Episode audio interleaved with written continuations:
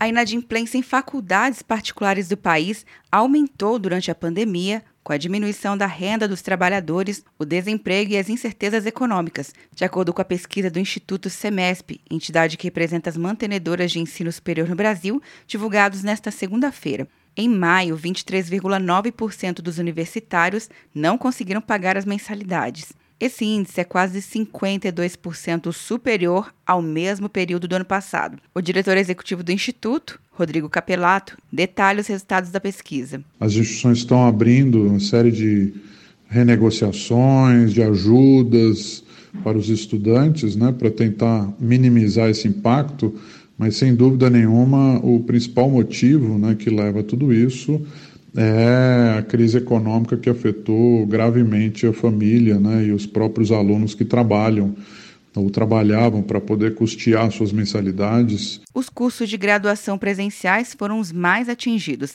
Apesar da alta inadimplência dos universitários em maio, no mês anterior esse índice foi ainda maior, ficou em 26%. Outro dado revelado pelo estudo foi que cerca de 3,6% dos universitários trancaram ou desistiram do curso no mês de maio.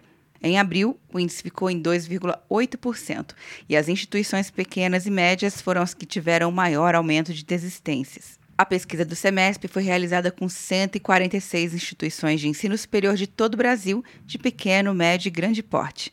Quer um ano sem mensalidade para passar direto em pedágios e estacionamentos? Peça a Veloy agora e dê tchau para as filas. Você ativa a tag, adiciona veículos, controla tudo pelo aplicativo e não paga mensalidade por um ano.